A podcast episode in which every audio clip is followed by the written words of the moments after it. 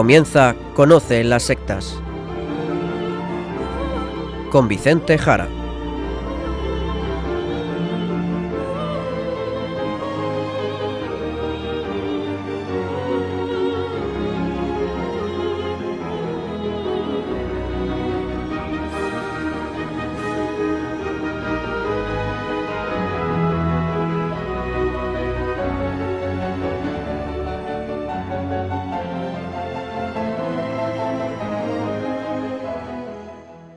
Buenas tardes, feliz año nuevo, queridos amigos de Radio María. Empezamos en estos instantes Conoce las sectas, el programa de sectarismo de Radio María España, dirigido y realizado por la RIES, la Red Iberoamericana de Estudio de las Sectas. Quien les habla, en como encargado por la propia RIES para su dirección, Vicente Jara. Y también con todos ustedes Izaskun Tapia Maiza, Izaskun, muy feliz año nuevo. ¿Qué tal estás? Muy buenas tardes a todos. Estoy muy bien, gracias a Dios. Y eso es, feliz año nuevo a todos nuestros oyentes. Pues empecemos el año con un tema muy interesante, creemos. Así que directamente tú, Izaskun, nos vamos al sumario.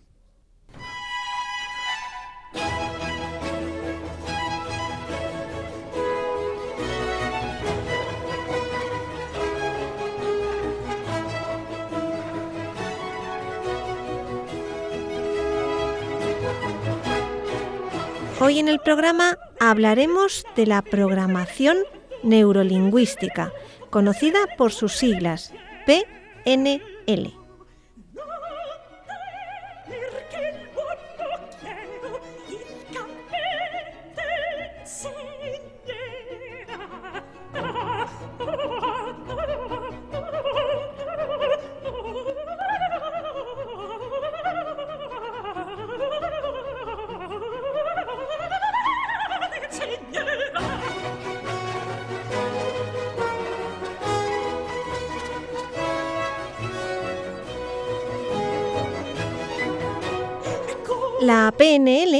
Programación neurolingüística. Vicente, ¿qué es esto? Pues sí, vamos a ver. Ya desde el inicio del programa de hoy vamos a decirlo claramente. Se trata de una pseudociencia, de una pseudoterapia más. Algo falso. Es una mentira más de las que tanto abundan. Y lamentablemente con una fuerte extensión en todo el mundo. Hay cientos de libros sobre esto de la PNL. Es increíble la cantidad de corrientes de este tipo. Hay multitud. Y aquí llevamos años contándoles de muchas de ellas, pero es que son inagotables. El mercado absorbe y está lleno de una gran variedad de pseudoterapias de todo este mundo de la nueva era que tanto daño está haciendo. Vicente, pues empezamos a hablar más en detalle de todo esto. Dinos, ¿cómo surgió? ¿Qué pasó? Si vamos a empezar hablando de sus creadores. Esto de la programación neurolingüística o PNL fue creada en los años 70 por Richard Bandler y John Grinder. Richard Bandler nació en el año 1950. Estudió en California un máster en psicología teórica y tiene conocimientos en informática. Se movía en ámbitos de la psicología de la Gestalt, entonces también muy de moda y es en ese tiempo, años 70, cuando conoció a John Grinder, y entonces dirigirán juntos grupos de terapia. Su unión llevó a profundizar en modelos de comunicación. También estudiaron la obra de figuras importantes de la psicología, o terapeutas, o incluso informáticos, como Gregory Bateson, Milton Erickson o Virginia Satir.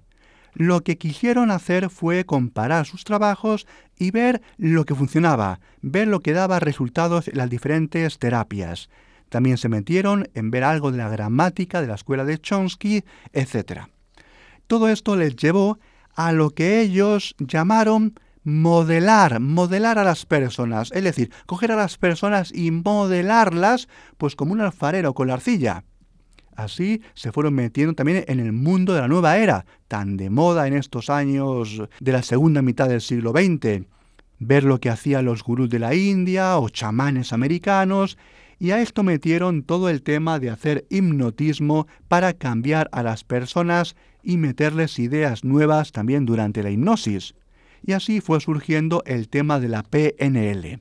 Esto sobre todo hablando de Richard Bandler, En cambio, John Grinder, que nació 10 años antes, en el año 1940, su formación sobre todo fue la de lingüista, en concreto sobre todo de la corriente de Noam Chomsky.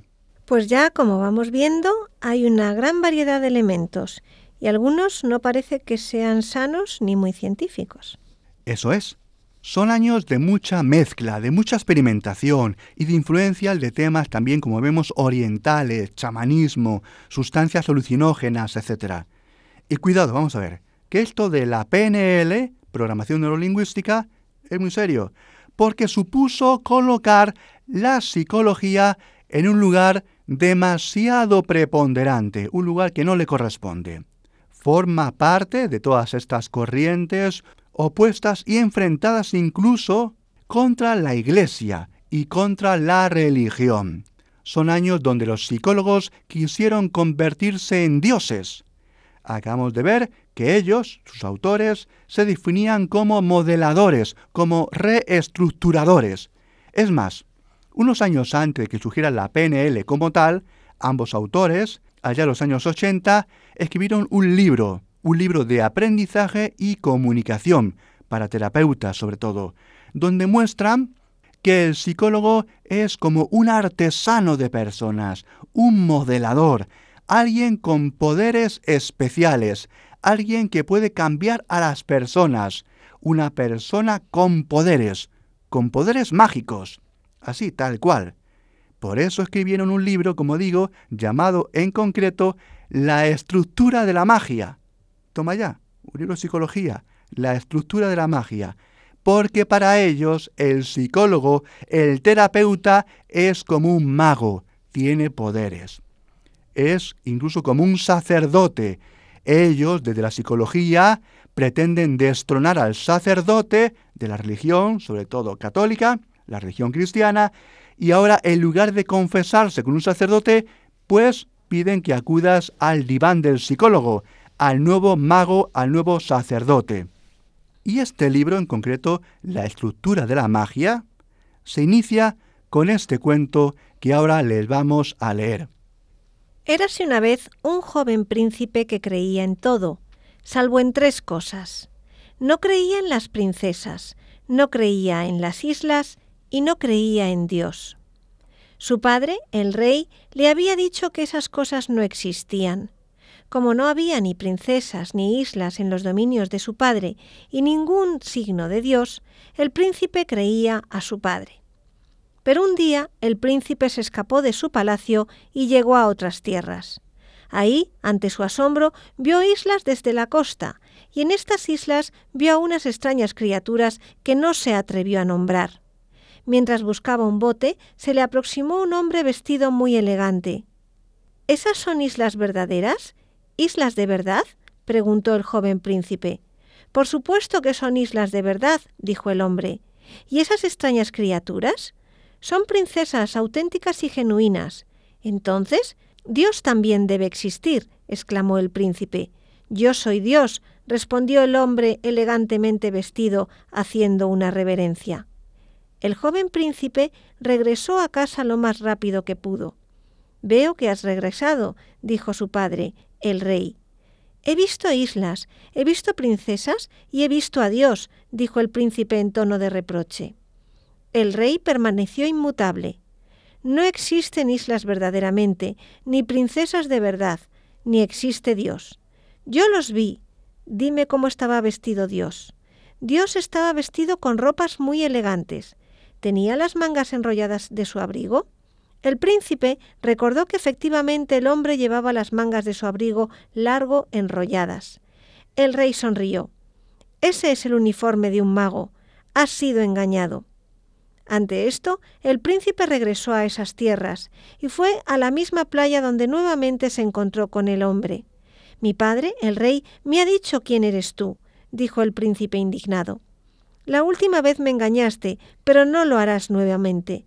Ahora sé que esas no son islas verdaderas, ni princesas verdaderas, porque tú eres un mago. El hombre de la playa sonrió. Eres tú quien está engañado, muchacho. En el reino de tu padre hay muchas islas y muchas princesas, pero tú estás bajo el hechizo de tu padre y no puedes verlas. Pensativamente, el joven regresó a casa. Al ver a su padre lo miró a los ojos.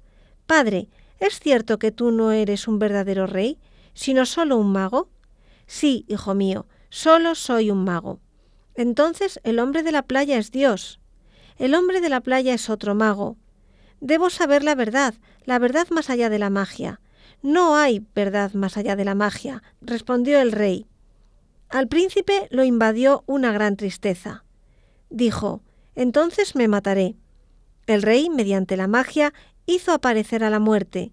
La muerte se detuvo en la puerta, llamando al príncipe. Este se estremeció.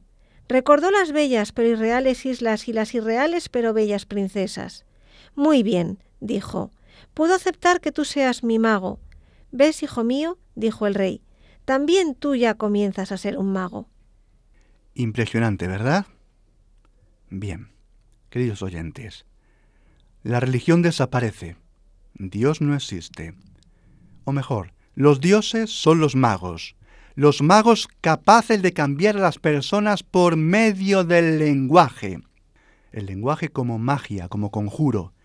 Si se pudiera programar como un ordenador a las personas, con la programación neurolingüística, la gente sería distinta como es, y se la podría curar y sanar. La programación neurolingüística va a considerar que las personas son como una máquina. Estamos también en esa época, años 70, años 80, en una época dorada de la cibernética. Y estos dos autores, Grinden y Bandler, creen que podemos cambiar el programa que se ejecuta en las personas para que las personas se comporten de otro modo. Ellos son entonces los informáticos de las personas y quieren reprogramarnos. Son los magos, son los sacerdotes, o mejor, como indicaba el cuento, son lo que la gente llama Dios. Pues ya vamos viendo que esto puede llevar a consecuencias muy serias. Y esto que acabas de afirmar, la verdad es que da un poco de miedo. Es como si te cambiaran y dejaras de creer lo que crees, que te reprogramen de otra forma. Eso es, a ver, esto es muy peligroso. Y para profundizar en la PNL, vamos a volver a este libro que acabamos de citar y nos vamos a ir al final del libro, donde estos autores dicen lo siguiente. Nuestro propósito en este libro no es negar las cualidades mágicas de los hechizos terapéuticos que conocemos, sino mostrar que la magia, como otras actividades complejas humanas, tiene estructura y dados los recursos es, por lo tanto, capaz de aprenderse. Este libro es un recurso para el aprendiz de brujo. Este libro en sí mismo, tal como la magia que describe, tiene una estructura. Muy bien, pues esos son los autores de la PNL. Se ven como magos. Y como decía el cuento, se ven como dioses. ¿Mm? Cambiar a las personas, reprogramarlas, programación neurolingüística. Ven la psicología como magia. Ven al terapeuta como un mago. Por esto, por esto, y por muchas más razones, la PNL es un total engaño, es una aberración científica, encima es una falsa terapia, pero que encima es que es peligrosa, tal y como vemos. Estos autores, como podemos ver, tienen una visión del ser humano como si fuera un robot, un ordenador, como si fuera un hardware y un software. Podemos cambiar el programa informático y cambia la persona. Lo de fuera de la cáscara se mantiene, pero hace otras cosas, ejecuta otras cosas, cambias el código que se ejecuta, el software, y la persona hace otra cosa.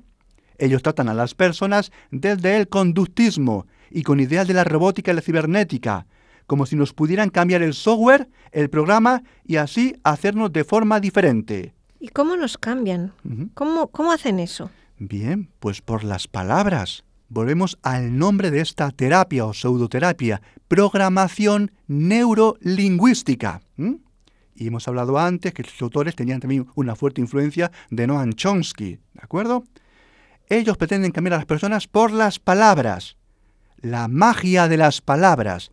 La magia de las palabras es hacer conjuros, conjuros mágicos.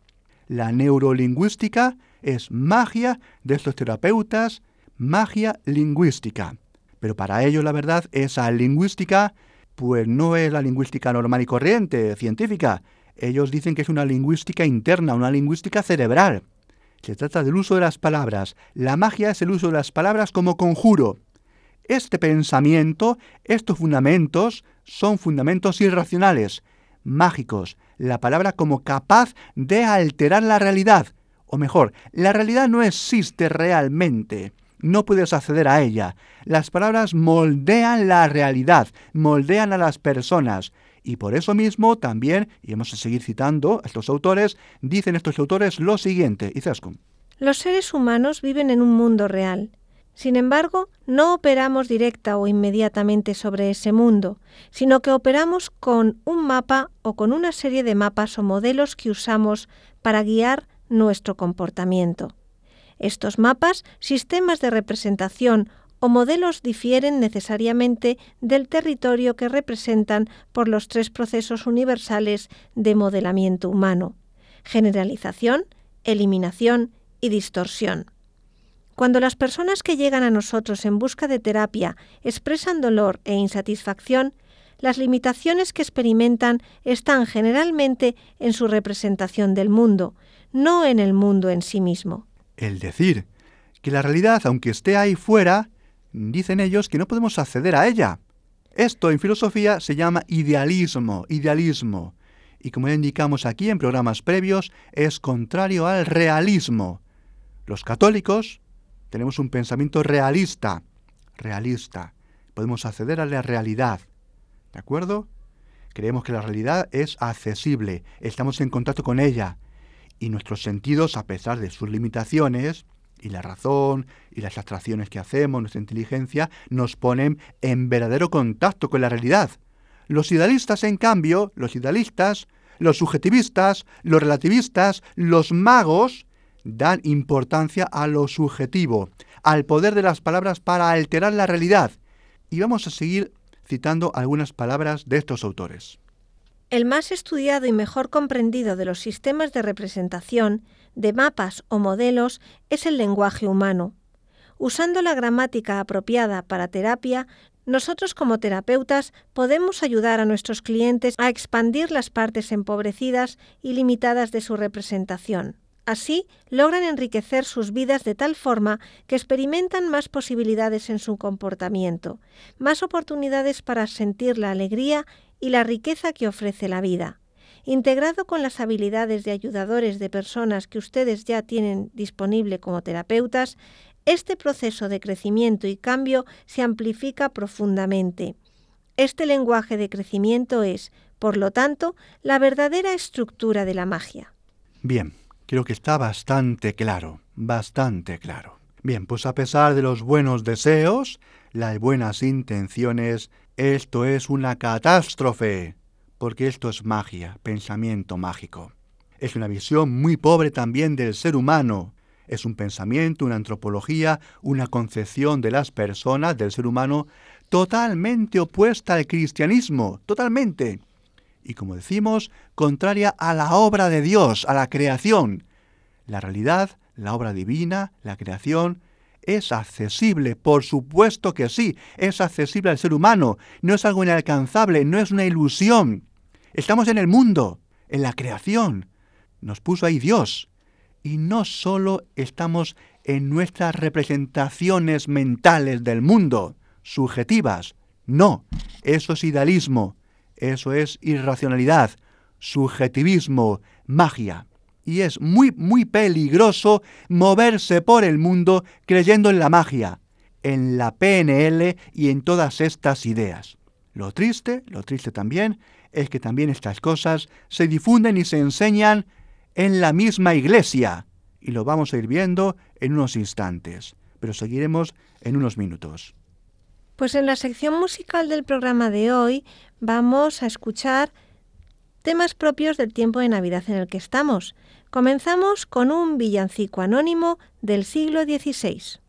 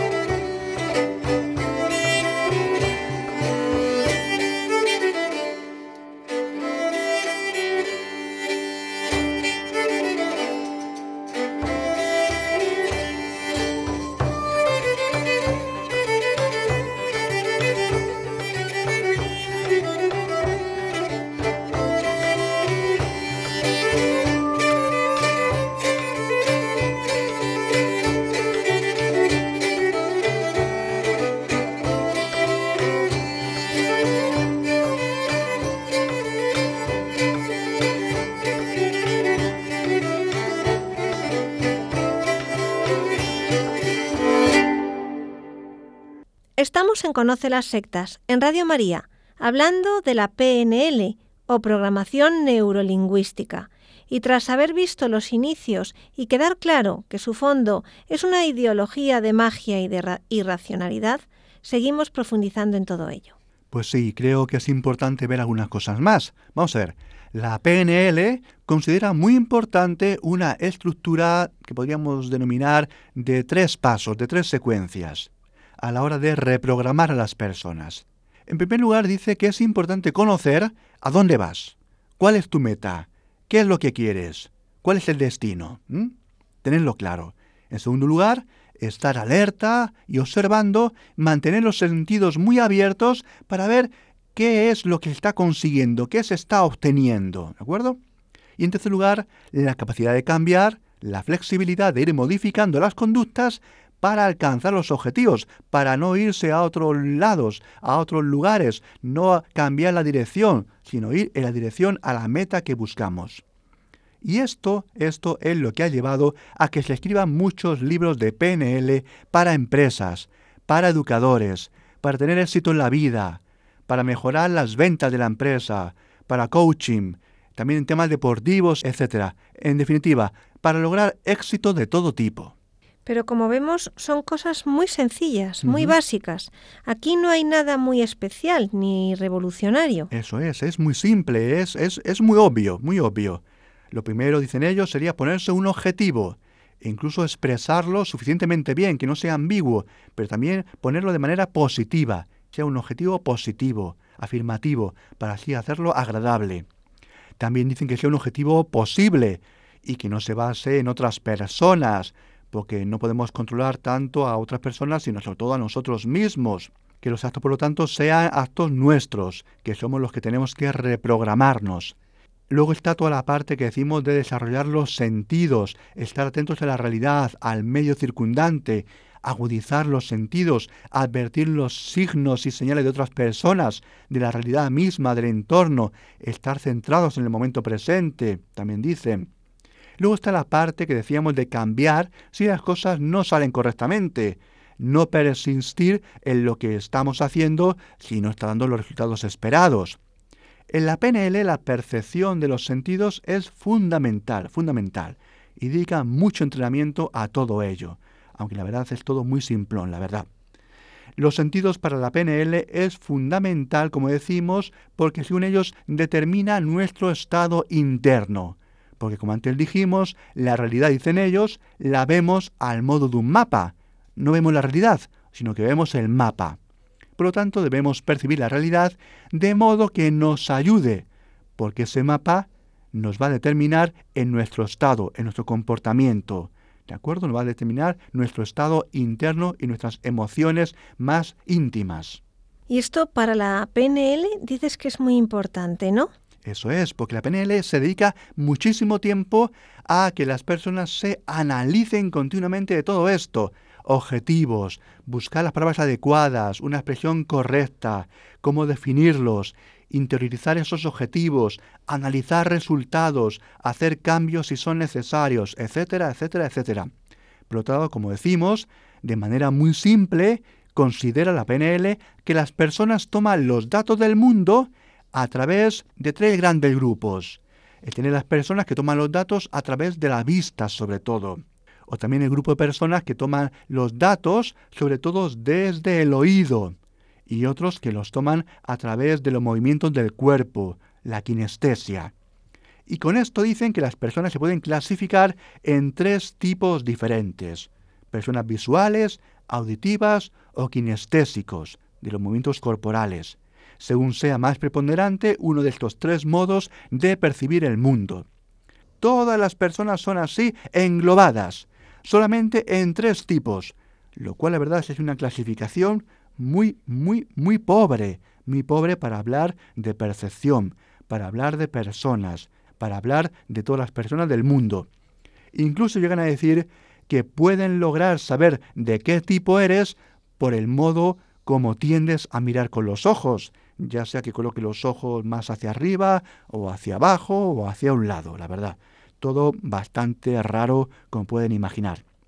No obstante, no obstante, en todo esto, estudios diversos como lo de Samantha Mann y su equipo de colegas del Departamento de Psicología de la Universidad de Portsmouth, o los estudios de Richard Wiseman de las universidades de Hertfordshire, Edimburgo y Columbia Británica, mostraron que los movimientos de los ojos, la verdad, no determinan el tipo de persona que se es. Y tampoco detectan, como dicen en la PNL, si las personas mienten o no. Por lo tanto, realmente los resultados fueron muy contundentes y lo que mostraron es que la PNL no vale realmente para nada, para nada, para detectar incluso si las personas mienten o no mienten. Vicente, ¿cómo es posible que esto haya tenido y siga teniendo tanto éxito? Bueno, pues, pues porque existe una fuerte tendencia en el ser humano pues a buscar soluciones sencillas y muy simplistas para todo, incluso para problemas muy serios y muy complicados temas de salud, temas de éxito empresarial, temas incluso educativos, de todo tipo. Y el PNL es una de esas recetas sencillas que pretende que seas mejor y logres el éxito pues de, de manera muy sencilla, de manera casi automática, es decir, de manera casi mágica, o mejor, de manera mágica, como hemos leído antes. De nuevo tenemos aquí al ser humano buscando en la magia un conjuro sencillo, la verdad, un encantamiento para resolver un problema grave en su vida. Y además, además, esta pseudoterapia tiene un nombre muy atractivo, muy atractivo, aunque totalmente engañoso. Hablando de programación, donde no hay realmente programación, hablando de neuro, donde no hay ningún análisis, ningún, ningún, estudio científico de todo el sistema neurológico, habla de lingüístico, resultando al final que no se trata de lenguaje, sino que ellos hablan del lenguaje del cerebro, que no llegan a definir claramente ni con experimentos contrastados ni nada similar. Es decir, usan palabras que hacen creer a mucha gente que esto es una terapia seria, que tiene respetabilidad y que tiene resultados contrastados y científicos logrados, pero no es verdad, no es verdad. Desde el mundo de la ciencia, repetimos, dicen que los autores de la PNL tomaron conceptos de diversas escuelas de psicología, los unieron, sin mucho sentido, la verdad, hablan de lingüística y usan palabras con significados que no son tales en esas disciplinas, o incluso cometen errores muy serios sobre ciencia, lógica, neurología, de manera muy gruesa, utilizando un lenguaje enrevesado para hablar de cualquier cosa, de cualquier cosa. Y además los fundamentos están muy puestos en duda, como has dicho. Eso es, eso es, lo hemos visto. Según la PNL, la realidad, dicen ellos, es asimilada por esos mapas o representaciones que hacemos de ella, lo cual la verdad es un constructivismo. Se trataría de obtener bien los datos, según ellos, para hacer mejor una representación, para tener mejor la representación del mundo, la interpretación del mundo. Esto le llaman ellos hacer una calibración tomar datos visuales, auditivos y de los movimientos corporales de otras personas, según cada uno sea, para calibrarse bien, estar bien calibrado. Que vuelve a ser un lenguaje muy de objetos, como si las personas fuéramos una herramienta. Eso es, eso es, calibrarse. Es casi como llevar un coche a un taller, pero con personas. Eso es. Para que nos calibren los técnicos, psicólogos, magos. ¿De acuerdo? Como los datos, según ellos, son esas experiencias sensoriales dicen que la persona puede construirse, programarse y encima que no actuamos sobre la realidad, sino sobre el mapa que tenemos cada uno de la realidad, pues al final dicen que la PNL o programación neurolingüística busca aumentar la motivación, generar confianza, perder miedos, relacionarse más armoniosamente con otras personas, vivir más libremente, buscar transformar o reescribir nuestra vida, alterar el pasado traumático, cambiarnos totalmente, cambiarnos el software interno. Por eso la PNL ofrece en sus manuales una batería enorme de experimentos para centrarse en experiencias vividas, contadas por otros, lo que uno ve en su entorno, se selecciona bien o no la información de alrededor, etc. Muchos ejercicios. En fin, pequeños juegos para ver si la persona entiende bien el entorno en el que se encuentra todo eso llevará a definir bien el objetivo que antes mencionábamos, como un proceso informático. Y el modo de evaluarlo, también analizarlo, saber si se logran los objetivos, objetivos intermedios, etc. Y expresar con palabras objetivos a corto plazo, a medio plazo, a largo plazo y luego redefinir y redefinir, redefinir los objetivos. Se puede ver que es una visión del ser humano pues muy cercana a la que sería un ordenador, a lo que sería un robot, lo cual la verdad está muy muy puesto en duda, muy puesto en duda por la comunidad científica, muy puesto en duda que así funcione el ser humano. Un ser humano no es una máquina. Lo tenemos muy claro, muy claro hoy en día. Un ordenador, un ordenador recibe datos, los almacena y con un programa que se ejecuta se comporta de una forma o de otra. Es como una ingeniería, esto de la PNL, del comportamiento humano o una tecnología, que es una palabra que así usan sus difusores, una tecnología. Por lo tanto vemos que es un reduccionismo muy serio y muy erróneo. Simplifica al ser humano. Busca mejorarte con cambios permanentes, incluso dicen ellos hasta la excelencia, volviéndote a programar para así alterar tus comportamientos. Los diferentes difusores de la PNL dicen que puedes alcanzar la excelencia personal, la felicidad, la pacificación, la motivación, la alegría, el éxito, dinero, salud, relaciones personales, afectivas maravillosas, etc. Y a pesar de que esta corriente tenga muchos fanáticos, mucha gente que diga que le ayudó y le cambió la vida, lamentablemente hay, como decimos, poco de ciencia, poco de rigor, poco de seriedad en ella. Se trata de una falsa ciencia, una pseudociencia. Se trata de una falsa terapia, una pseudoterapia. Una más de las que inundan nuestro mundo y también muchas secciones en muchas librerías.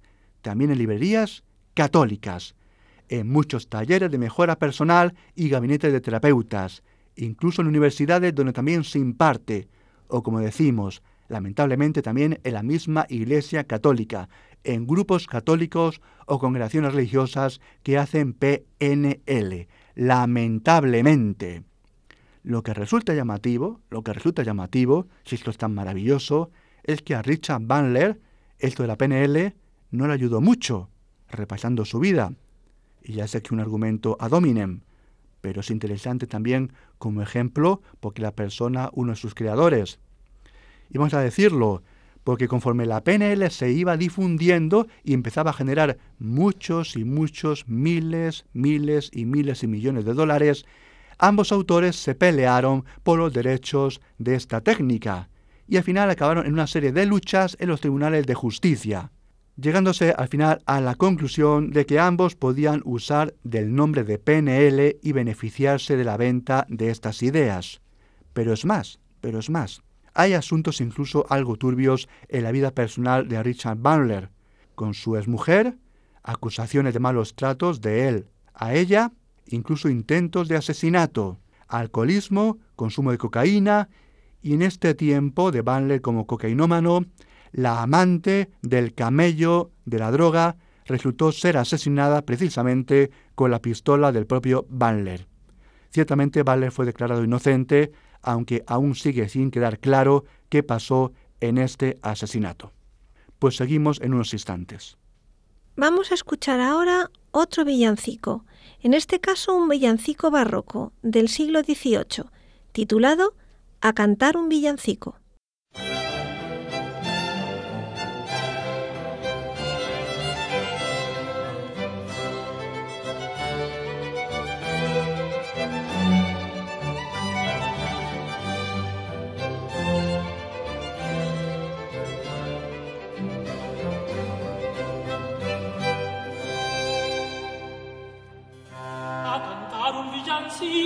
Cierto sacristán se viene, diciendo que es gran solfista, porque Lisboa fue se ya toma papel y canta, el es un juguete, que será todo el aplauso de música tan solemne.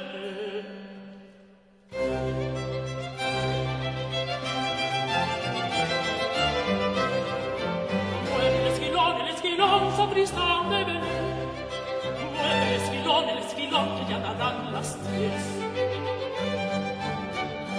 Cállate, Domingo, no digas esquilón. Cállate, no juzgues que estamos en bombón. Mueve el esquilón, el esquilón que tienes grande cena, muéveme esquilón, que esta es noche buena, noche buena. Ay, que tierno infante, amante de enero, hoy voy a cantar, hoy voy a cantar, que mucho le quiero, que mucho le quiero, que mucho le quiero. Oigo que no canta, si has de cantar hoy, con metros celestiales a tu divino sol. Yo cantarle quiero en este fasistol, cantillo más nuevo con nuevo primor.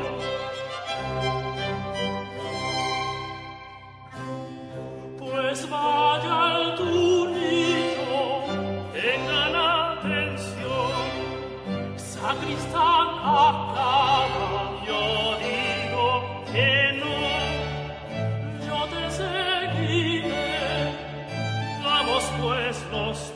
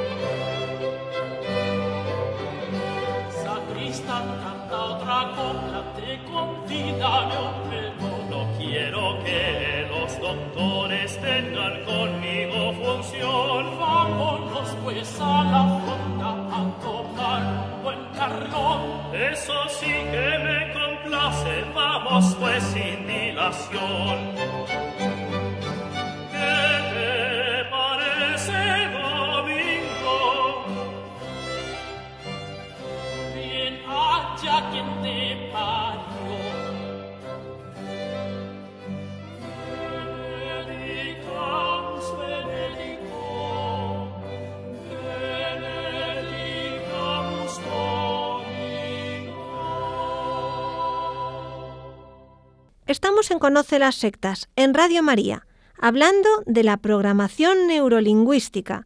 Seguimos, Vicente, ahora hablando del tema religioso y la PNL. Pues tal y como estamos viendo, la PNL ofrece una antropología del ser humano mecanicista, mecanicista, robótica, además idealista, y donde, como vemos, o mejor, no vemos, hay una gran ausencia de Dios.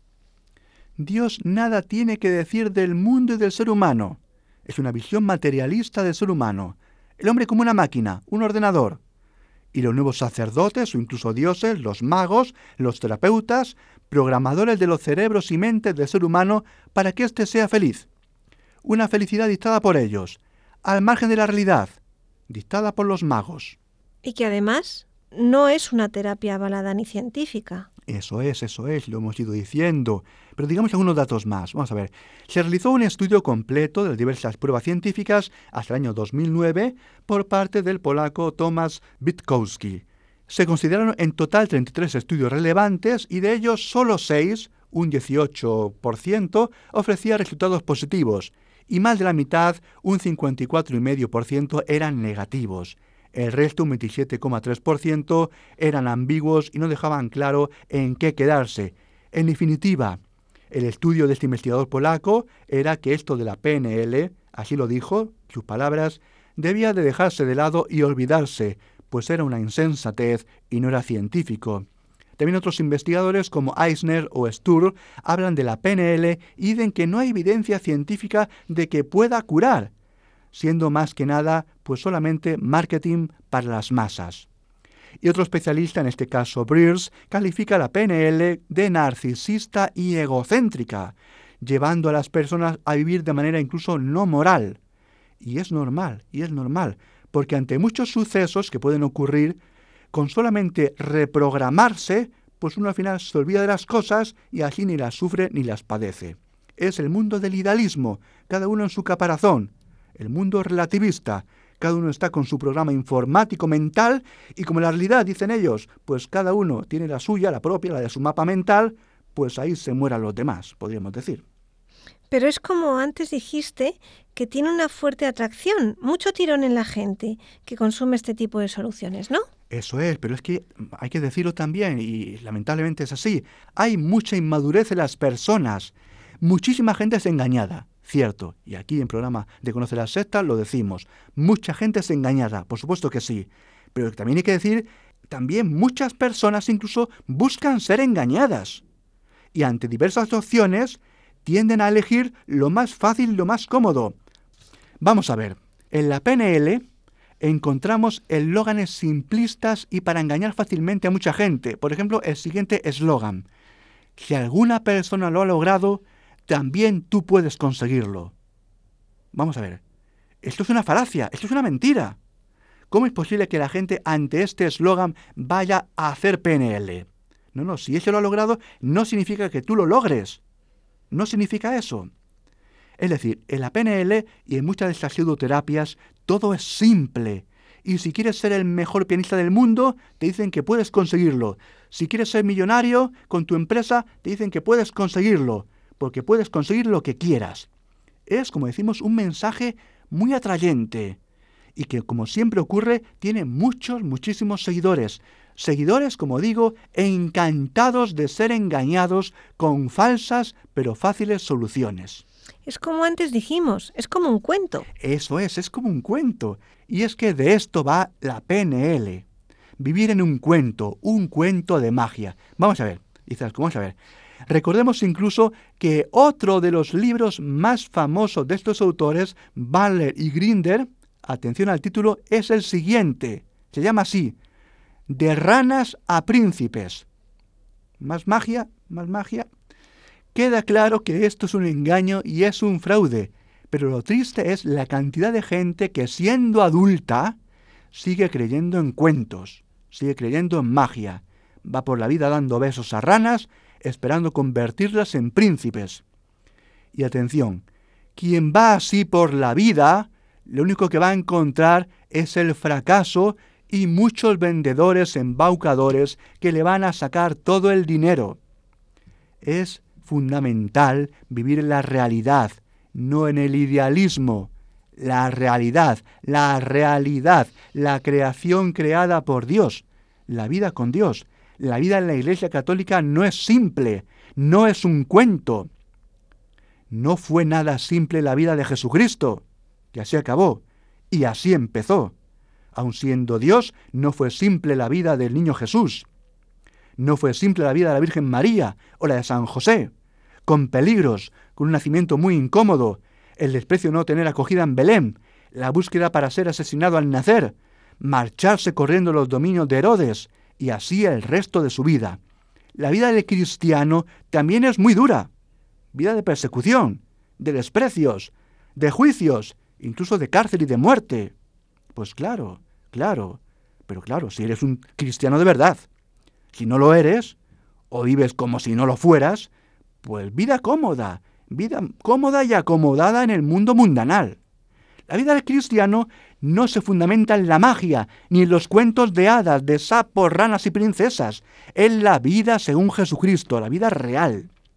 Por eso es muy triste, por eso es muy triste ver cómo incluso universidades católicas, por ejemplo la de los jesuitas en México, y TESO, ofrece cursos de PNL para desarrollo personal, dicen ellos, y profesional, Así lo venden ellos. Los jesuitas, la Compañía de Jesús. Dentro del catolicismo, posiblemente la agrupación más escorada hacia el idealismo, hacia el subjetivismo, hacia el relativismo, hacia la irracionalidad y todo el tipo de ideas e ideología de la nueva era. Y así lo digo de claro. Si bien hace unos siglos eran punteros en temas científicos y teológicos y filosóficos, la verdad todo eso ya es cosa del pasado.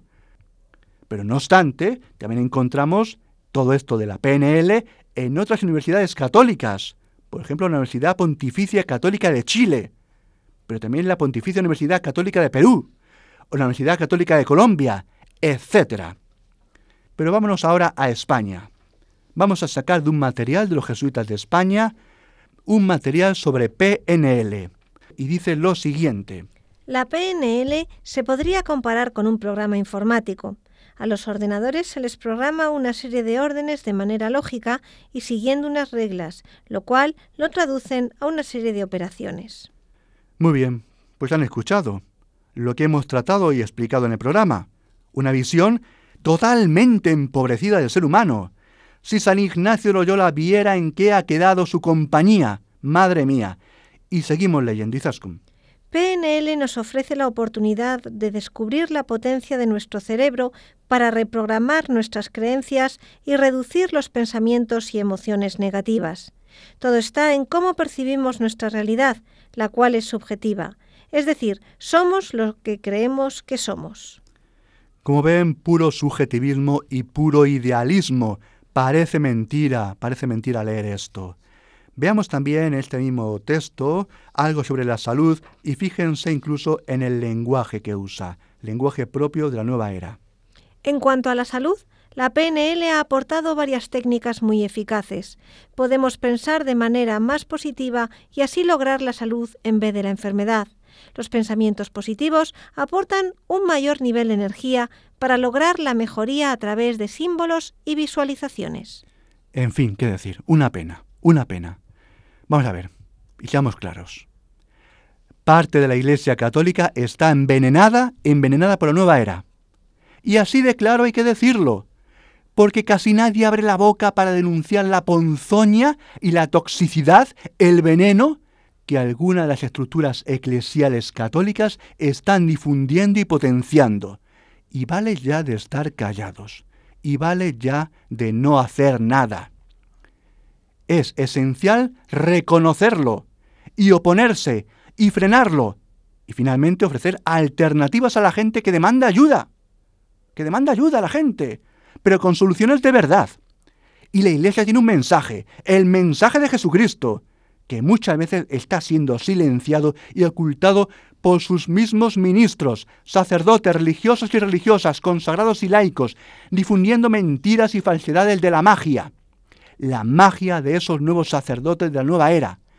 A ver si espabiláis, católicos, a ver si espabiláis.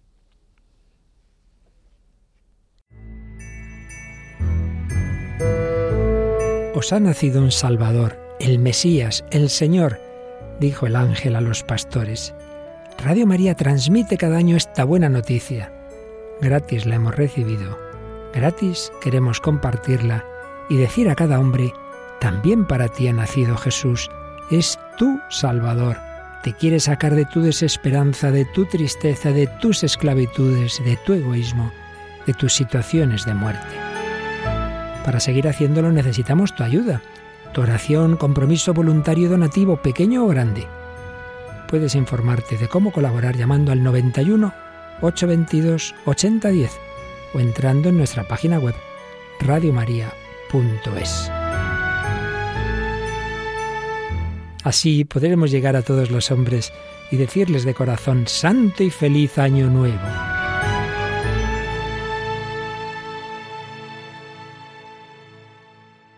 Queridos amigos, desde Radio María desearles unos felices días navideños y previo ya a la Epifanía. Muchas gracias por su generosidad, sus oraciones, su ayuda y sostenimiento a esta su emisora de la Virgen María. Feliz año nuevo para todos. Pues para ir cerrando el programa y felicitarles de nuevo el año a todos ustedes, vamos a escuchar la polca Tristras del concierto de Año Nuevo de 2012 y además con las voces de los niños cantores de Viena.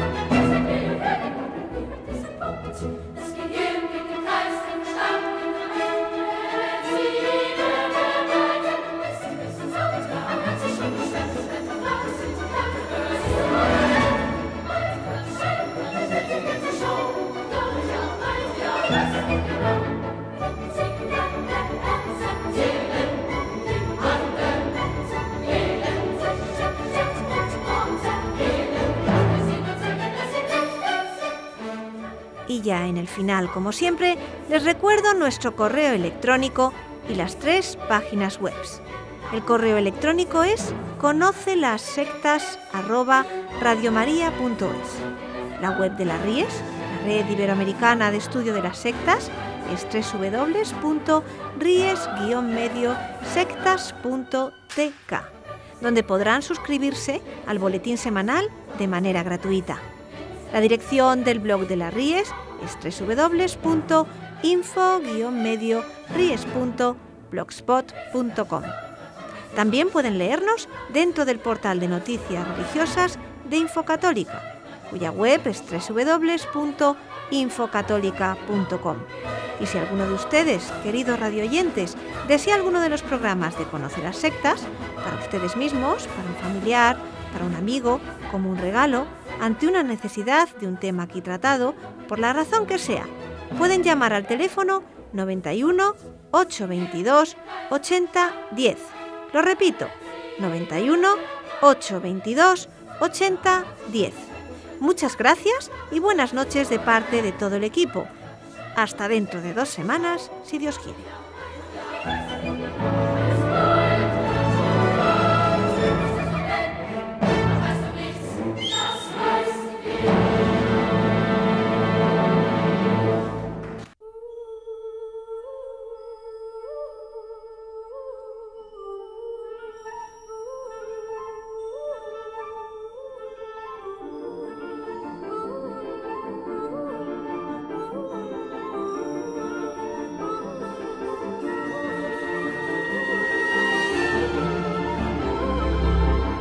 Han escuchado Conoce las sectas con Vicente Jara.